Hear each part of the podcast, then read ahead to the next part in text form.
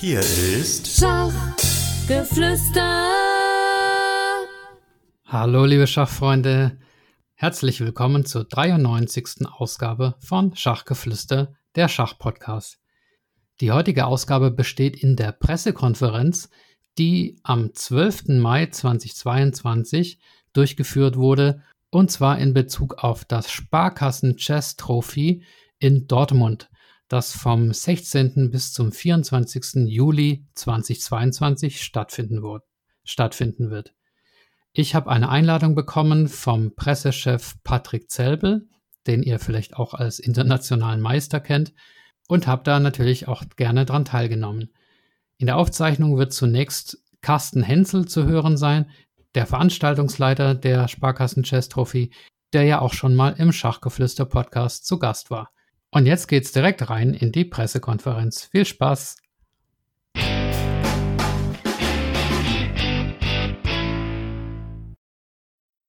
Ah, jetzt ist Recording in Progress. Jetzt sehe ich auch den Gerd Hund. Okay. Dieses Meeting wird aufgezeichnet, verstanden. Habe ich verstanden. So, jetzt lege ich los. Ja, vielen Dank, dass ihr alle da seid. Und äh, will noch mal kurz zu Matthias Blühbaum zurück. Ähm, es ist natürlich, wie wir alle wissen, die in der Schachszene sind, der äh, Titel des Europameisters, den er errungen hat vor knapp äh, drei Wochen war das, glaube ich, ne? In, äh, in mhm. Slowenien ist sicherlich eines der größten deutschen Erfolge die wir in der Nachkriegszeit zu verzeichnen haben von einem einzelnen Spieler. Äh, da muss man schon sehr weit äh, zurückgehen, um so in etwa in diese Sphären zu kommen. Das darf gar nicht überschätzt werden, wie ich finde. In Deutschland haben wir ja die Tendenz, immer von den jungen Wunderkindern zu reden. Äh, diesmal hat es einer wirklich geschafft, hat was Greifbares geholt für das deutsche Schach. Und das ist aller Ehren wert. Also vom gesamten Team von, von Dortmund. Wir sind sehr, sehr froh, dass wir dich frühzeitig in, in unserem Teilnehmerfeld äh, hatten. Sonst wäre es wahrscheinlich noch ein bisschen teurer geworden. War ja so, so ein kleinen Spaß am Rande. Nein, äh, äh, also Matthias ist ja immer, hat ja immer eine gewisse Nähe auch zum Dortmunder Turnier gehabt. Ähm, mich hat der Erfolg nicht so sehr überrascht. Ich hatte zwar 2017 hast du, glaube ich, gegen Wladimir gespielt, Remy, äh, ja.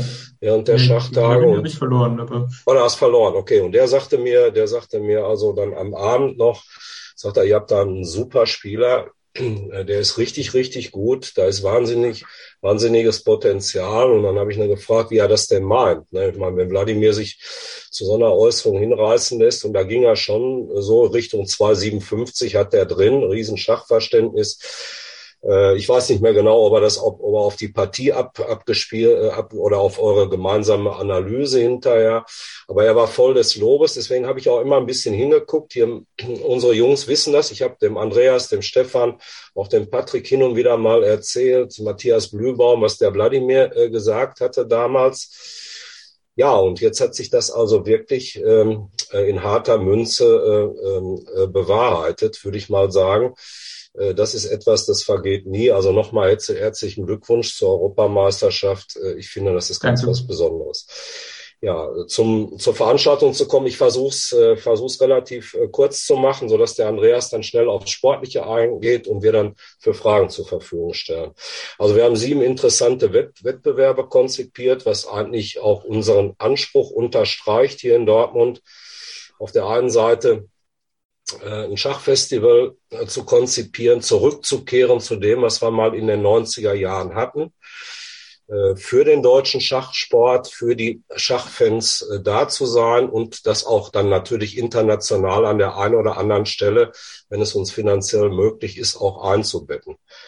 Wir haben seit knapp 20 Jahren keine Normfähigkeit mehr in den Open, was wir in diesem Jahr sicherstellen werden im A-Open. Wir äh, verbessern uns ständig in den Nachwuchsturnieren des NRW Cup. Auch da werden wir gleich noch ein bisschen was zu hören.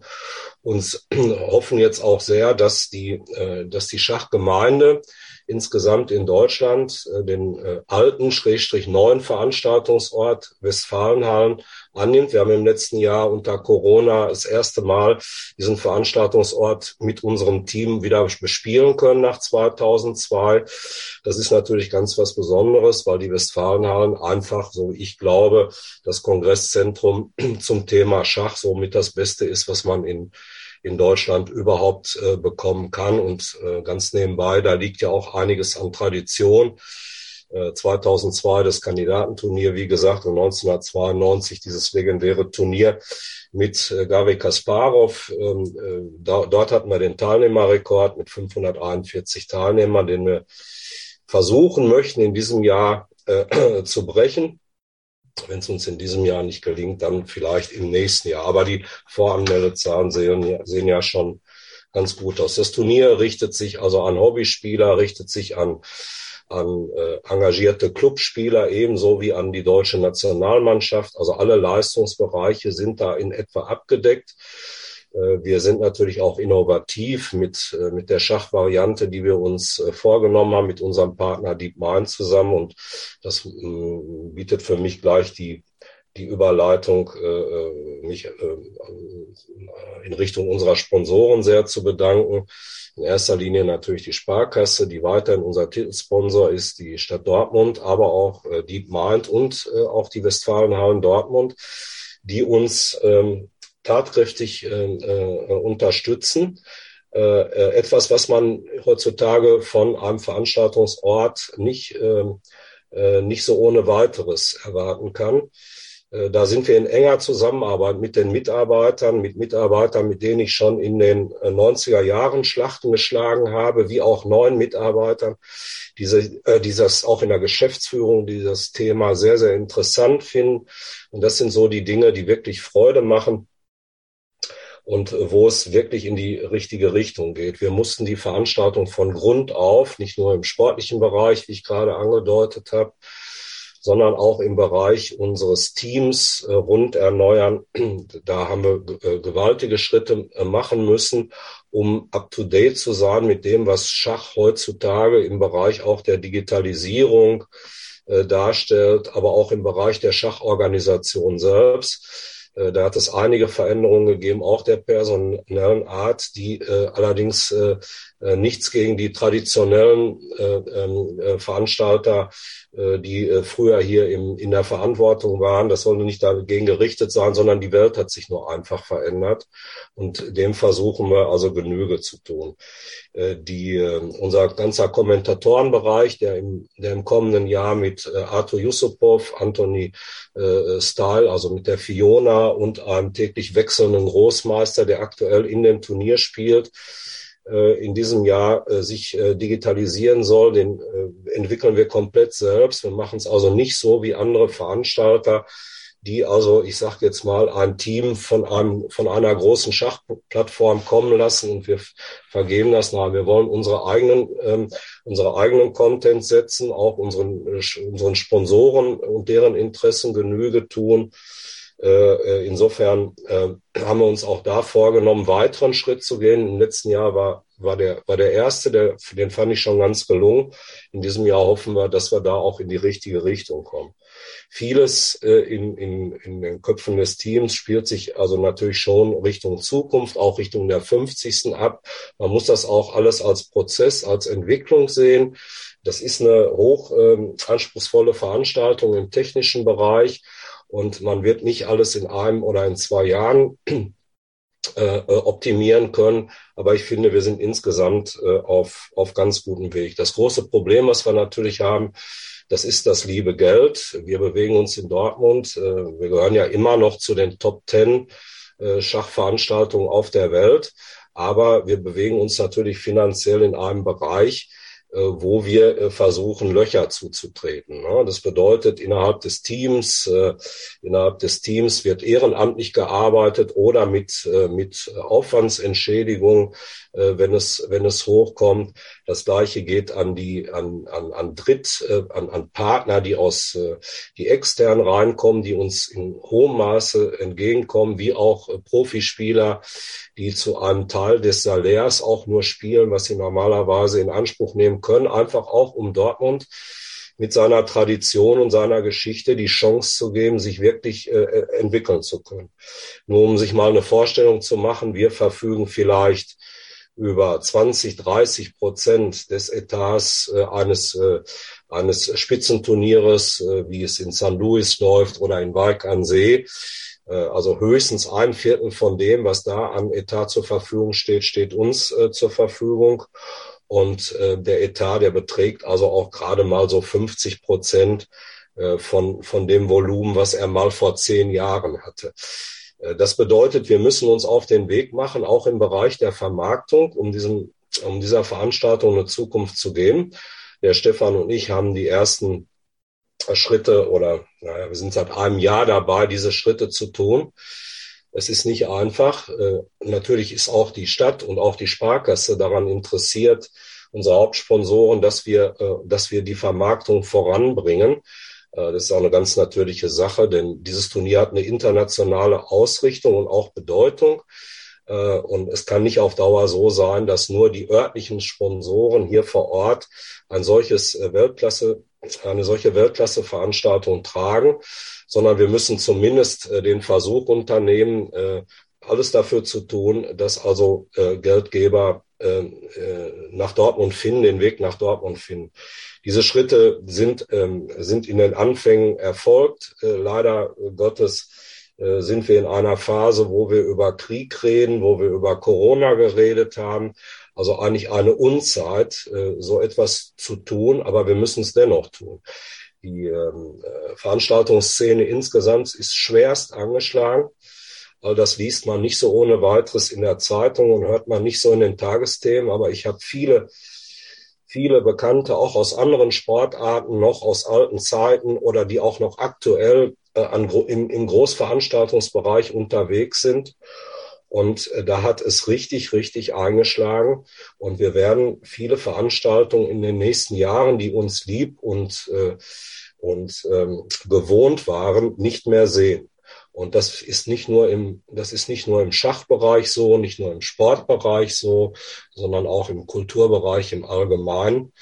Äh, es, ist einfach sehr, sehr schwierig, wenn man beispielsweise ein oder zwei Jahre nicht veranstalten kann, äh, das Ganze wieder aufleben zu lassen. Und äh, da gehen Strukturen kaputt, da gehen Teams auseinander. All das ist, all das ist eine äußerst schwierige und anspruchsvolle Zeit äh, um solche Dinge am Leben zu halten. Ich habe, und damit möchte ich äh, auch mal ähm, dann enden, ich habe ähm, äh, aus der Schachszene hier und da mal so ein bisschen Kritik äh, äh, gehört, dass wir, äh, dass wir Startgeld nehmen, äh, Startgelder äh, nehmen im, äh, im Open-Bereich A und B Open und dass diese dann noch über überhöht sein. Ähm, äh, das dazu kann man also im Grunde genommen nur Folgendes sagen. Ähm, wenn man sich das Turnier in Reykjavik anguckt oder auch bis nach Biel geht, liegen wir, was die Startgelder angeht, auch noch am unteren Ende wenn bei uns also im A-Open, wenn man gegen Großmeister antreten kann, Normen machen kann und das in einem Kongresszentrum der Westfalenhallen, dafür vielleicht 65 äh, Euro zu bezahlen hat für eine acht, neuntägige Top-Veranstaltung und dann noch freien Zugang hat zu den Spitzenturnieren, äh, dann ist das für mich also absolut angemessen. Würden wir würden wir unsere betriebswirtschaftlichen Kosten umlegen auf den einzelnen Schachspieler, dann würde ein Vielfaches des Startgeldes fällig werden. Dass auch das zeigt, dass wir den Schachsport unterstützen, soweit es äh, uns eben möglich ist.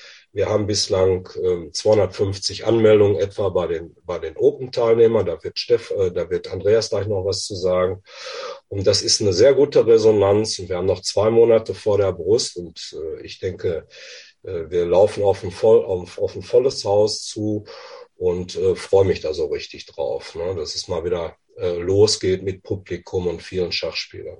Also schönen Dank für die Aufmerksamkeit und äh, Patrick, ich gebe mal so zurück an dich. Danke für die Einleitung. Ähm, ja, und Andreas kann uns am besten was dazu sagen, weil wir ja einiges an Events haben diesen Sommer. Ähm, insgesamt sieben verschiedene Turniere. Dazu kann am besten Andreas Jagozinski als unser Turnierdirektor was sagen. Ja, vielen Dank, Patrick. Danke nochmal für die Einladung, Carsten. Ähm, in der Tat sind es sieben verschiedene Veranstaltungen, die wir haben. Das sind zum einen die Veranstaltungen, die wir bereits im letzten Jahr hatten, plus eben erweitert um die Open, die ja unser Ziel waren, mit dem wir 2020 angetreten sind. was sich dann eben aufgrund von Corona 2020 grundsätzlich nicht hat realisieren lassen. Und selbst im letzten Jahr äh, hätte man da wirklich äh, schon einige Klimmzüge machen müssen, sodass wir uns bewusst entschieden haben, wir machen es dann lieber richtig dieses Jahr. Ich sage kurz äh, was zu den äh, unterschiedlichen Veranstaltungen. Fangen mit dem Online Open an. Das haben wir letztes Jahr ja gemacht, ein bisschen auch als ja, Entschädigung an die Schachfreunde der ganzen Welt, dass eben kein Open möglich war. Ähm, haben uns da bewusst entschieden, dieses neue Format No Casting Chess mal einzuführen. Da haben wir alle keine Ahnung gehabt, wie wird das angenommen. Man muss tatsächlich sagen, die Resonanz hat uns da selbst auch überrascht. Die war sehr, sehr gut. Äh, und natürlich der Vorteil bei so Online-Open ist, man hat viele Teilnehmer, die man sonst nicht gehabt hätte. Also äh, Indien war äh, nach meinem Empfinden ungefähr mit genauso viel Teilnehmern dabei wie Deutschland.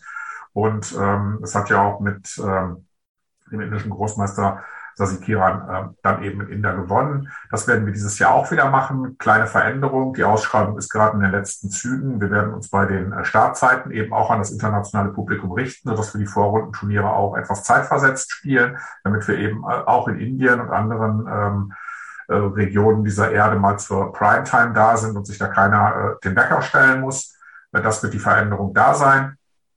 Ähm, dann kann ich vielleicht gleich vom NCC überleiten äh, zu unserem Hauptevent. Das ist eben das Masters mit diesem Mal, dieses Mal vier Spielern. Wir haben also uns entschieden, nachdem wir beim letzten Mal den Zweikampf hatten, das Ganze auch ein bisschen aufzuwerten, indem wir die Teilnehmerzahl verdoppeln.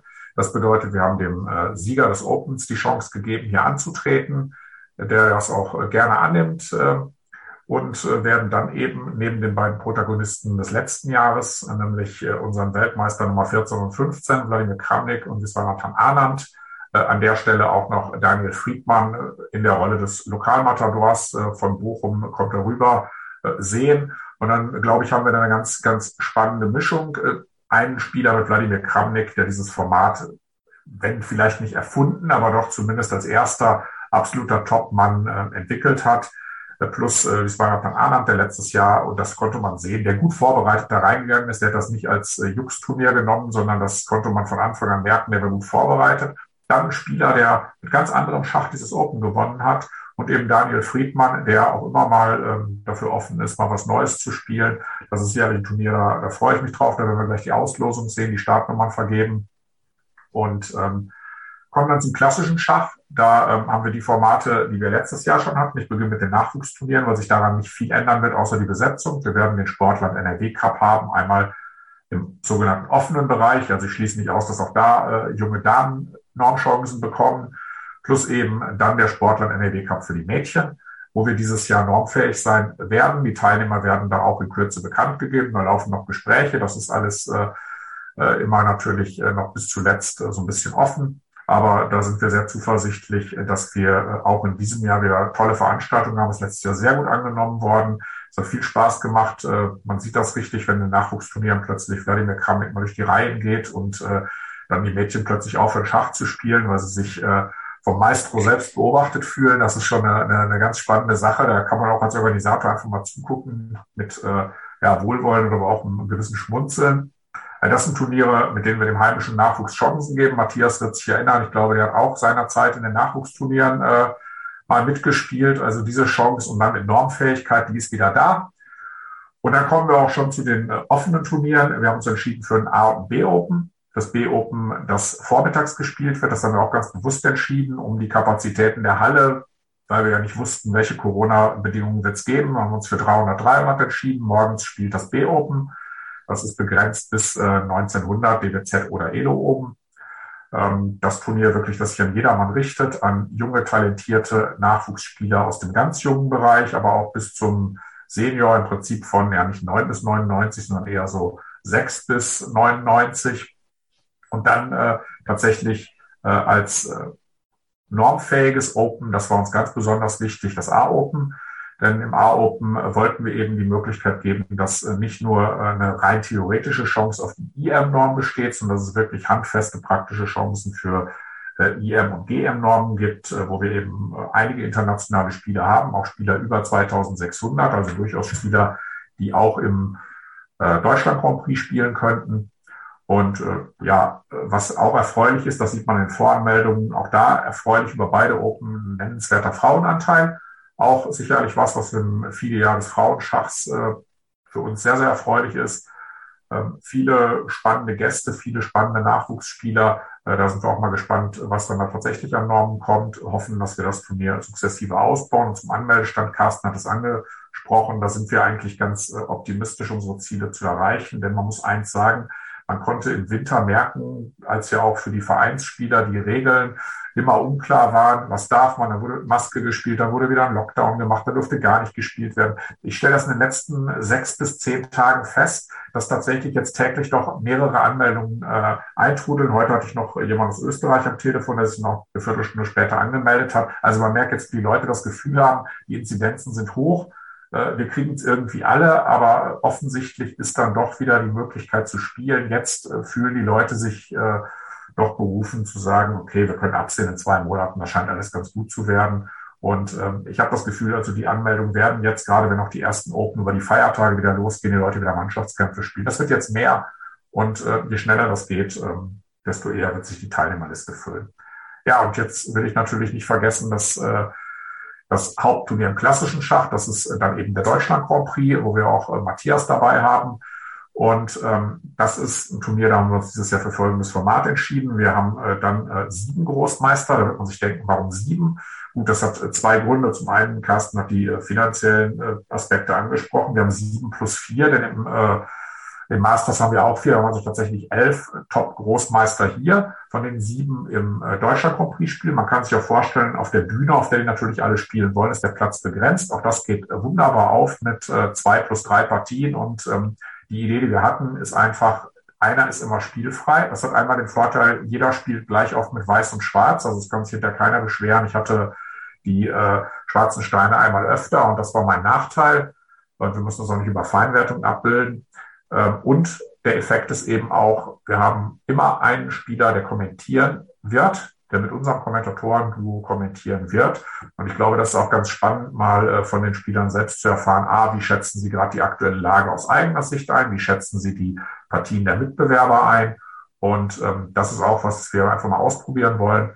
Und ähm, insofern sind wir da ganz gespannt, wie sich das äh, auch beim Publikum wie es angenommen wird. Denn ähm, Natürlich können gerade die Spieler des B-Opens direkt hinterher zum Zuschauen gehen und die Spieler des A-Opens, wenn sie denn fertig sind, A, können sie live in derselben äh, Spielhalle spielen und zum anderen äh, können sie natürlich hinterher auch in den Kommentarbereich gehen.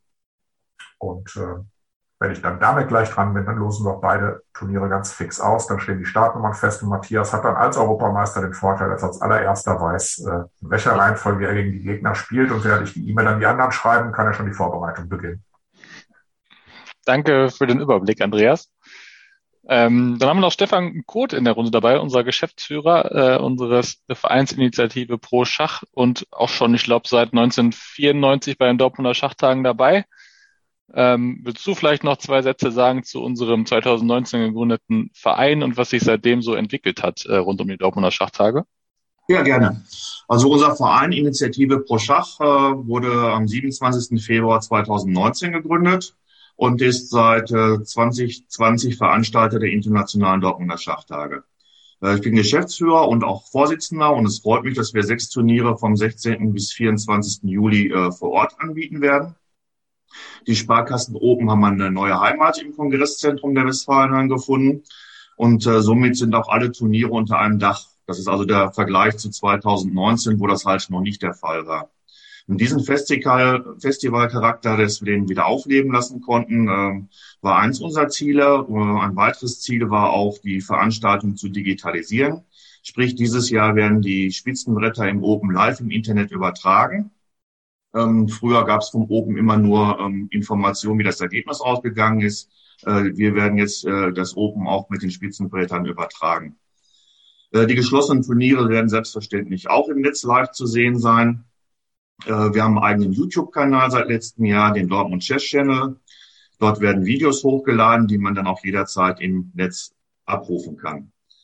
Äh, die internationale Frauenmeisterin Fiona Stahl-Antoni und der Schachgroßmeister Arthur Yusupov werden die Turniere auf der Bühne live kommentieren dieses Jahr. Und das wird natürlich auch alles live im Internet zu sehen sein. Also da hat sich äh, im Gegensatz zu was es früher war, einiges an Digitalisierung und auch an Festivalcharakter getan. Ja, das ist so von mir. Zurück zu Patrick. Dankeschön, danke Stefan.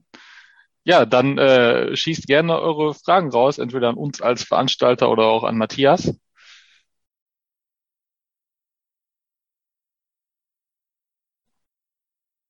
Kurze Frage vielleicht von mir, lieber Vollmerich.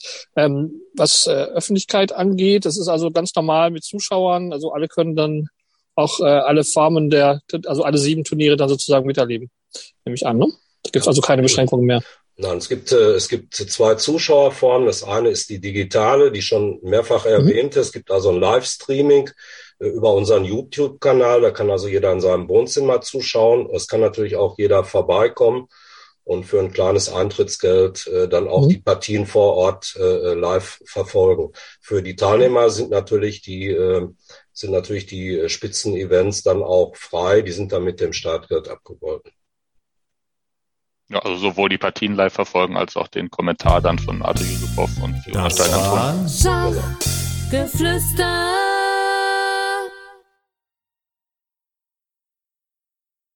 Vielleicht noch ergänzend ganz kurz. Wir haben also bislang, äh, ich glaube, Andreas berichtige mich, äh, 24 Großmeister oder 23 Großmeister bislang im Event insgesamt und äh, einige internationale Meister noch äh, on top. Das ist also, soweit ich mich erinnere, seit 2002 schon mal die beste Resonanz in der in der Spitze, äh, die wir hatten. Es gibt auch schon mehr als ein Dutzend Länder, die sich dort äh, eingetragen haben. Das geht also quer durch ganz Europa bis rüber nach Indien. Ähm, wir sind also da wirklich, äh, wirklich äh, glücklich und zufrieden, dass diese äh, anbeginnende Resonanz, ähm, die wir jetzt schon sehen können, ja, äh, im Grunde genommen uns bestätigt, dieses, dieses Festival in der Form auch zu konzipieren. Ne? Und nicht nur einfach in, äh, nicht, nicht nur einfach diese sechs oder acht Großmeister separat auf eine Bühne zu setzen und äh, darauf zu hoffen, dass die, die gespielt haben, am Vormittag dann auch mal vorbeischauen. Ne? Das ist jetzt also, wie gesagt, alles integriert. Der Michael hebt die Hand. Ja, Frage an Matthias Blübaum. Erstmal nochmal auch von meiner Seite Glückwunsch zur äh, Europameisterschaft. Äh, super Sache. Ähm, soweit ich weiß, fängt zwei oder drei Tage nach dem Turnier in Dortmund die Schacholympiade in Indien an. Hm. Äh, ist es richtig? Ja. Ähm, ist das in Dortmund dann für dich der Auftritt dort die perfekte Vorbereitung oder müsstest du nicht eigentlich in der Zeit ähm, diese Tage nutzen, um gemeinsam mit dem deutschen Team, ähm, mit den anderen Spielern dich als Team einzuschwören und auf die Olympiade vorzubereiten? Ähm, ja gut, im Endeffekt spielt ja sogar der Großteil des Teams jetzt in dem Turnier mit in Dortmund. Also mit Rasmus und Dimitri spielen ja noch zwei weitere aus der Mannschaft, aus der Mannschaft für die Olympiade hier mit. Ähm, gibt halt unterschiedliche Herangehensweisen. Wir werden trotzdem ein paar Tage früher nach Indien reisen, um sowohl halt irgendwie Jetlag oder sonstige Probleme irgendwie zu beseitigen oder möglichst irgendwie zu umgehen und halt ein bisschen vorher noch zusammen trainieren, wahrscheinlich so zwei, drei Tage vorher eben, aber viel Zeit ist natürlich nicht. Aber das gehört halt eben irgendwo auch dazu als Schachspieler. Also man hat jetzt oft das Problem, dass man jetzt nicht irgendwie wochenlang sich vorbereiten kann. Und von daher, zumindest ist es eine gute Spielpraxis auf jeden Fall. Von daher, ich denke, das ist eigentlich ganz gut so. Also ich will jetzt die Veranstaltung nicht an mich reißen, aber wenn ich noch ein, zwei Fragen stellen darf. Äh, Herr Hensel, das Thema russische Spieler, ähm, wie ist da die, wie ist da die Position des Veranstalters? Ja, die ist recht einfach. Die war von Anfang an für uns äh, recht klar. Wir richten uns an, an das aus, was die FIDE, das heißt der Weltverband, in diesem Bereich vorgibt. Wir sind eine Sportveranstaltung. Wir sind keine moralische Instanz und möchten uns auch nicht aufschwingen, äh, so wie das andere Veranstalter machen, äh, vielleicht äh, die einzelnen, die einzelnen Teilnehmer abzufragen, welche politische Gesinnung sie haben. Ne? Äh, ich denke, das steht uns nicht zu und äh, deshalb richten wir uns komplett aus an dem, was in, in Europa, also im, im EU-Bereich für Recht gilt und was der entsprechende Weltverband vorgibt. Und der gibt halt vor, dass russische Spieler unter äh, neutraler Flagge antreten können als Einzelspieler finde übrigens die Entscheidung auch richtig. Ähm, was anders ist es, wenn es vielleicht um Team-Events geht, äh, geht, um Teamwettbewerbe geht. Wenn man also für ein entsprechendes Land spielt, was unter Sanktion steht. Das ist ja bei uns nicht der Fall. Insofern ist eigentlich die Diskussion äh, die jetzt auch äh, geführt wurde, an der einen oder anderen Stelle obsolet aus meiner persönlichen Sicht. Und ich persönlich finde auch falsch, was äh, die Wimbledon-Veranstalter sich da anmaßen. Hm. Okay. Aber Dann das ist meine persönliche Meinung. Da kann ja jeder seine, seine Meinung sagen. Klar. Dann noch eine andere Frage. Der Wettkampf Fischer-Spassky, der legendäre WM-Wettkampf, wird ja ich weiß den Monat und die Woche nicht genau, aber so im Sommer dieses Jahres dann auch sich zum 50. Mal jähren, wäre ja auch eine Möglichkeit, vielleicht irgendwie im Rahmen von so einer Großveranstaltung, Weltklasseveranstaltung, ähm, die eine oder andere Anspielung auf diese, diesen WM-Kampf zu machen. Gibt es da schon Überlegungen, ob man das irgendwie, ähm, man da eine Anknüpfung, irgendeinen Anknüpfungspunkt hat? Die Frage geht auch an mich oder an jemand sonst? der da will. Ja, also hat äh, diese Aspekte haben im, im Moment für uns nicht die absolute Priorität. Der, der, dieser Wettkampf ist natürlich für die gesamte Schachgeschichte einer der wichtigsten überhaupt, äh, wenn nicht der wichtigste. Ich persönlich habe mich also auch über diesen Wettkampf angefangen, Anfang der 70er für Schach zu interessieren. Äh, wir in Dortmund, wir haben unsere eigene Schachgeschichte, die sich ganz eng mit diesem Wettkampf verknüpft zwischen äh, Fischer und Spassky. Äh, das ist uns auch allzeit bewusst, aber wir werden unsere eigenen historischen Anlässe finden, die wir in Dortmund haben, um auch dieses Thema wiederum zu platzieren. Äh, es gibt ja da, es gibt ja da diesen Wettkampf und es gibt ja sicherlich noch einige einige andere äh, geschichtsträchtige Dinge, die wir berücksichtigen können. Also wenn man mal nur sieht, welche Weltmeister hier gespielt haben äh, und äh, dass wir selber auch ein Kandidatenturnier veranstaltet haben. Ähm, äh, das sind also alles Dinge, über die man sich Gedanken machen kann, wenn wir die finanziellen Mittel haben dann, äh, und auch die Manpower haben. Äh, dann ist das sicherlich ein, ein Punkt, äh, den ich gern auch einbringen würde für die für die 50. Äh, Schachtage, denn da ist eigentlich der Punkt zu setzen aus meiner Sicht, die Geschichte nochmals unserer Veranstaltung aufzuarbeiten und unsere Tradition. Die 49. Schachtage stehen im Licht des Wiederauflebens eines Schachfestival, was wir bis zum Jahre 2000, bis zur Mitte der, der 2000er des ersten Jahrzehnts hatten und da wieder, ja, ich sag mal, die Maschine in Tritt zu bringen. Ne? Das heißt, den Leuten hier zu zeigen, die nach Dortmund kommen, aus ganz Deutschland und darüber hinaus, dass es wirklich Spaß macht, dass es sich lohnt, sich auf den Weg zu machen und um dann darüber hinweg dann Jahr für Jahr mehr Resonanzen auch wieder auf das, äh, auf das Festival zu bekommen aber nicht die Schachgeschichte als solche, die sich natürlich mit Fischer Spassky äh, äh, verbindet. Als ich mal ein Buch geschrieben habe über Kramnik, äh, ist mir dann äh, dieser Wettkampf natürlich auch nochmal so richtig entgegengekommen und äh, man, äh, man kann die Frage eigentlich auch mal an die Schachwelt insgesamt stellen, finde ich, denn äh, äh, es gibt so nichts, was das moderne Schach anbetrifft, was, äh, ähm, äh, was nichts mit diesem Wettkampf zu tun hätte. Mhm. Und insofern denke ich, die Frage ist an sich schon berechtigt. Äh, äh, wie geht die Schachwelt mit ihren historischen Ereignissen äh, um? Ne? Wir in Dortmund werden das tun, aber zu einem gegebenen Zeitpunkt. darf ja an der Stelle vielleicht auch nicht vergessen, wir haben mit Siegen 72 der Olympiade eben auch ein weiteres Jubiläum, das auch nirgends begangen wird. Und das ist tatsächlich sicherlich das, was Carsten gerade gesagt hat. Da müssen viele sich Gedanken machen, wie kann man das feiern. Ich denke, wir haben mit diesem Schachfestival, was ja so ein bisschen dann eben äh, zwar keine Olympiade ist, aber zumindest die Gelegenheit für jeden hier, sowohl aus der Umgebung als auch von weiter weg, und das sieht man in den Startlisten, dass wir hier tatsächlich ein, ein, ein tolles Turnier haben, wo sich Leute auch endlich mal nach zwei Jahren wieder am Schachbrett sehen, die sich ja wirklich zwei Jahre nicht mehr getroffen haben. Mhm. Aber ich bin, äh, ich bin für jeden Vorschlag für das kommende Jahr, für die 50. Schachtage, auch aus Medienkreisen dankbar. Und jeder, der sich da einbringen möchte, kann sich einbringen. Also wir werden da irgendwas machen. Und wenn es, ähm, wenn es äh, ein, ein Abend ist, der die Schachhistorie Dortmund äh, beleuchten wird, diese 50 Jahre, und da spielt natürlich der Wettkampf auch eine überragende Rolle, ähm, wie, wie tief man da reingeht, wie viel, äh, wie viel Events man insgesamt da macht, welche kulturellen, welches kulturelles Gewand eine solche Geschichte auch bekommen kann. Ähm, da bin ich äh, gespannt aus Vorschlägen, die aus meinen Reihen kommen, hier aus dem Team, aber auch von außerhalb. Und da kann sich gern jeder einbringen, auch aus dem Medienbereich. Das wäre super. Gerd Hund sehe ich ja hier, der sich sehr verdient gemacht hat über seine Teleschachseite. Viele Erkenntnisse, die man heute hat über Dortmund, die sind eigentlich nur noch über Gerhard Hund zu finden, ähm, weil das eine oder andere ähm, doch verloren gegangen ist aus der Anfangszeit, insbesondere aus den, aus den ersten Jahren der Dortmunder Schachtage.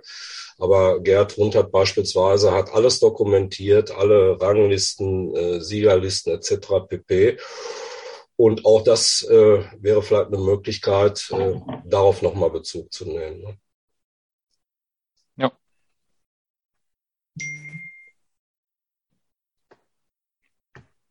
Haben wir noch weitere Fragen?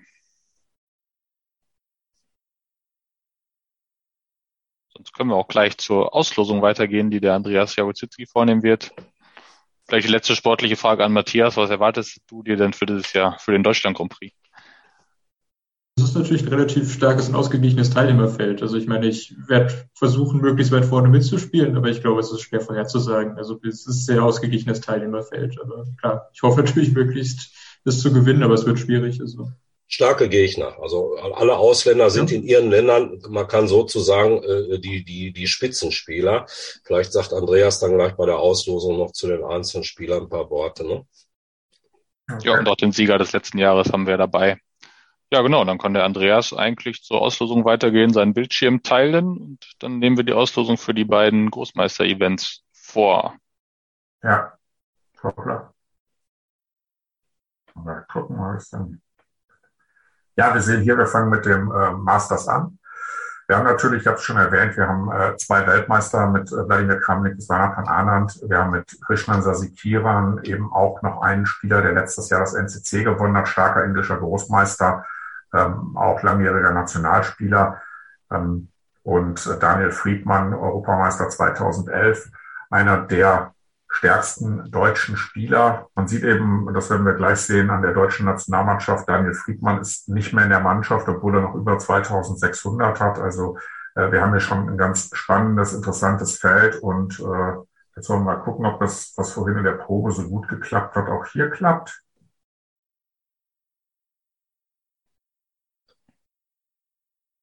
Okay.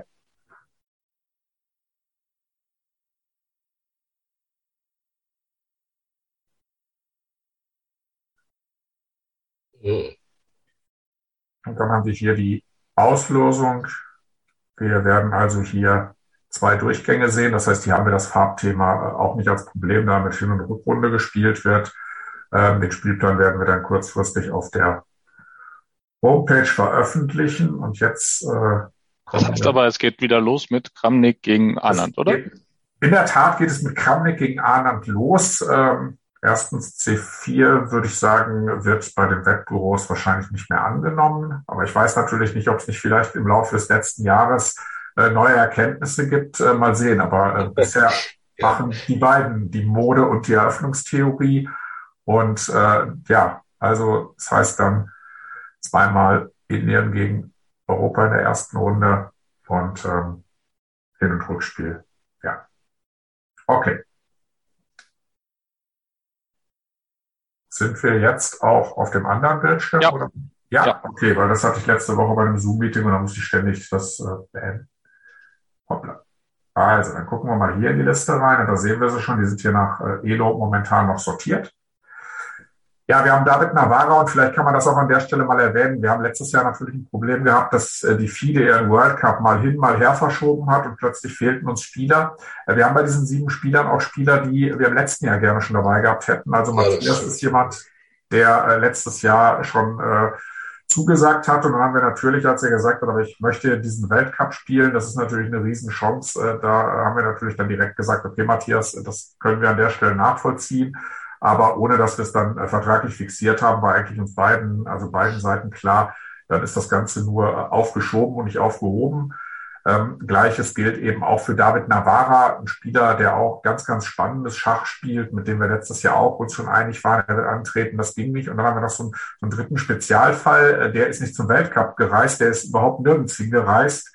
Äh, da sieht man dann so ein bisschen, äh, wie der Brexit dann auch den Sport betrifft, denn Luke McShane ich behaupte mal, äh, da hätte er, wenn die gleichen Inzidenzen in Italien oder Spanien gewesen wären, dann wäre das gar kein Problem gewesen, zu uns zu reisen. Aber da gab es dann eben Dinge, auch wenn die Politik da bis zuletzt versucht hat, uns zu helfen. Aber äh, Luke McShane durfte letztes Jahr nicht reisen. Und ähm, auch mit dem hatten wir dann gesagt, okay, äh, da gucken wir, dass es dann das Jahr drauf was wird.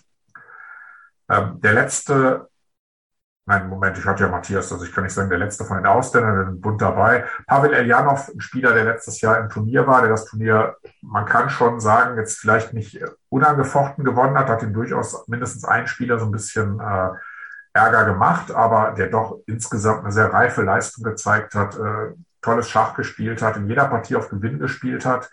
Ähm, der hat das Turnier letztes Jahr gewonnen, damit war für uns natürlich klar, auch der wird wieder dabei sein. Ich gehe mal kurz rein. Ich habe mit Pavel äh, vorgestern noch telefoniert. Der ist also seit äh, ein paar Tagen aus der Ukraine raus, äh, hat im Augenblick ein, ein Trainerengagement in den Vereinigten Arabischen Emiraten äh, und freut sich sehr auf das Turnier. Ja, ähm, das ist ja dann immer auch ein bisschen Sorge, die sich damit verbindet. Äh, kann jemand reisen? Kommt jemand raus? passiert hoffentlich nichts. Äh, wir haben ihm auch angeboten in Dortmund, dass wir ihm helfen, auch ihn unterzubringen und ihn zu betreuen. Äh, Ähnliches ist ihm wohl widerfahren. Ich glaube, in seinem Verein Bremen äh, kann das sein, oder er hat mal in Bremen gespielt. Auf jeden Fall haben sich einige Leute um Pavel Eljanov natürlich auch in der Krisensituation gekümmert. Und äh, ich habe ein, sehr gutes, offenes Verhältnis zu ihm und wir freuen uns, äh, dass er jetzt mit seiner Familie auch gefahrlos äh, äh, diese ganze Geschichte bislang überstanden hat und auch nochmal bekräftigt hat, dass er über die Emirate dann auch in Dortmund äh, teilnehmen wird, was am Anfang gar nicht ganz so klar war. Ne?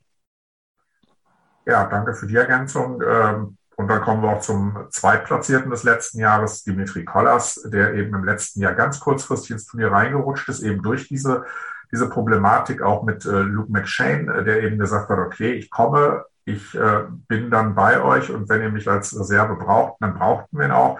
Und dann hat er ein Turnier gespielt, das wirklich fantastisch war, hat bis zur letzten Runde um den äh, Turniersieg gespielt. Und dann haben wir auch gesagt, okay, dich möchten wir auch gerne wieder im Turnier haben. Und äh, ein ganz spannender Name, der ähm, vielleicht hier für die deutschen Zuschauer äh, eine große Unbekannte ist, da kann ich nur sagen, mal in die aktuelle äh, Berichterstattung reinschauen äh, nach Bukarest äh, zum Turnier. Bogdan Daniel Deak, ein junger rumänischer Spieler, der aber auch schon über 2670 hat, der ähm, zwischenzeitlich plus eins, jetzt aktuell 50 Prozent steht. Die heutige Runde weiß ich nicht, der gegen die absolute Weltspitze mithält. Also das ist ein Spieler, ich glaube, der wird ganz spannend in den nächsten Jahren werden. Und äh, das ist auch ganz erfreulich, dass wir den dieses Jahr hier haben, weil das auch ein bisschen, äh, wie man hier an dem äh, Feld sieht, äh, natürlich unser Ansatz ist. Wir wollen zum einen den deutschen Spielern die Gelegenheit gegen äh, gute Gegner geben. Wir äh, suchen aber natürlich auch immer nach, äh, nach frischen Namen, damit wir nicht jedes Jahr mit einem äh, identischen Feld spielen. Denn letztlich äh, soll das auch immer so ein bisschen ähm, ja, neues Blut da rein. Und äh, ich habe jetzt schon viele Gespräche geführt. Also egal wie das Format im nächsten Jahr sein wird, äh, da gibt es ganz spannende, gerade junge Spieler, die jetzt so auf dem Weg nach oben sind und das muss aus unserer Sicht auch der Ansatz sein. Und natürlich, wir haben eine deutsche Nationalmannschaft, die mit vielen jungen Spielern nach oben geht und die sollen auch in Dortmund dann zukünftig ihre Heimat haben für hochkarätige Spielpraxis. Und äh, Matthias, damit deine Vorbereitung jetzt auch wirklich gleich beginnen kann. Ich kann direkt darauf hinweisen, es sind sieben Leute, wenn wir gleich auslosen und du nachguckst, also die höchste Nummer, wir losen eins bis sieben, weil die acht ist immer dann das Spielfrei. Wer also jetzt die Nummer eins zieht, der fängt mit Kommentieren an.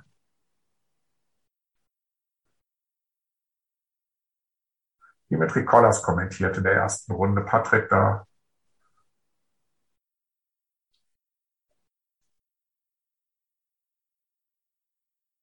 Und spielt jetzt für keinen mehr eine Rolle, ob er in der ersten oder der zweiten Hälfte ist, weil alle haben gleich oft weiß oder schwarz. Matthias, die Nummer 5. David Navarra. 2 gegen 7, 3 gegen 6, 4 gegen 5, ne? Äh, das ist äh, korrekt, ja. Also Schwarz gegen Luke McShane. Für äh, Matthias. Kannst du vorbereiten? Ich hatte das Vergnügen schon mal vor 20 Jahren mit Schwarz gegen Luke McShane zu spielen. Ähm, wenn du also einen Tipp brauchst, Matthias, äh, sag einfach Bescheid. Ja, wir haben äh, Rasmus Swane spielt auch schwarz gegen Eljanov. Äh, also auch keine einfache Aufgabe, nicht? Nee, aber ich denke, in diesem Turnier, das ist vielleicht eine ziemlich abgedroschene Floskel, aber da gibt's auch keine schwachen äh, Gegner und keine leichten Aufgaben. Ich habe vorhin noch mal geguckt, also Stand heute liegen 47 Punkte zwischen dem topgesetzten äh, David Navarra und dem äh, letztgesetzten Dimitri Kollas. Und äh, das ist tatsächlich äh, natürlich eine absolute Winzigkeit. Und ähm, insofern, glaube ich, stehen uns da ganz, ganz spannende Partien bevor und äh, da freue ich mich persönlich schon drauf. Danke, Andreas. Und Dimitri darf in der ersten Runde direkt in Dortmund mitkommentieren. Ich glaube, das hat er auch schon ein paar Mal gemacht, kommentieren. Da haben wir ja. doch dann den richtigen Experten direkt neben Arthur sitzen. Ja, man kann ja vielleicht auch sagen, dass Dimitri Kollas irgendwie seinen Durchbruch gemacht hat im letzten Jahr. Äh, viele waren vorher gar nicht so sehr aufmerksam auf äh, Dimitri Kollas. Natürlich die Spitzenleute schon, die wissen schon, äh, wer, wer auch Perspektive hat und wer nicht. Und er stand ja so kurz vor dem Turniersieg, dass es schon fast eine Tragödie war, dass er das nicht geschafft hat. Ähm, aber ich sehe es ein bisschen anders. Also ich glaube, dass es für ihn ein ganz, ganz wichtiges Turnier war im letzten Jahr, auf dem er auch aufbauen kann. Und er hat sich ja auch stabilisiert, soweit ich das sehe. Ja, alles klar. Ich denke, dann werden wir durch für heute. Die Auslosung wird dann rumgeschickt auf unsere Homepage gestellt. Ähm, gerne dürfen natürlich auch Medienvertreter, das ist ja in Dortmund vorbeikommen, äh, ohne Probleme. Ähm, können sich gern vorher kurz bei mir anmelden oder einfach vorbeischauen in Dortmund in den Westfalenhallen. Ja, und dann bedanke ich mich für die Zeit von euch und die Aufmerksamkeit und wünsche euch noch einen schönen Abend. Danke. Danke gleichfalls. Vielen Dank von unserer Seite auch. Danke, ciao. Danke, bis dann. Tschüss. Ciao. Tschüss. Tschüss.